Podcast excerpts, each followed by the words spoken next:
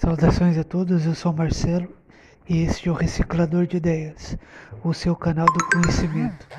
Você sabe o que acontece no aterro sanitário? Quando os resíduos são destinados aos aterros sanitários, a decomposição do material orgânico acontece sob forma anaeróbica e gera o gás metano.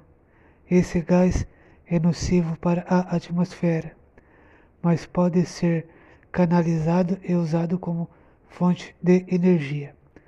Porém, o ideal é destinar menor quantidade possível de resíduos orgânicos para o aterro sanitário, ou seja, só aquilo que não podemos mais reciclar, que é o rejeito.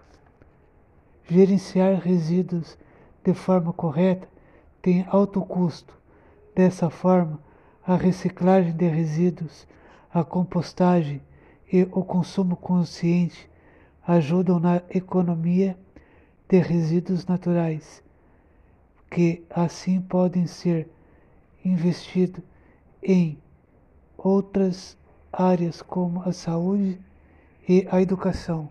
Então, vamos trabalhar a reciclagem de resíduos para mandar o menor possível de resíduos para o aterro sanitário. Se curtiu, deixe o seu comentário. Um abraço a todos.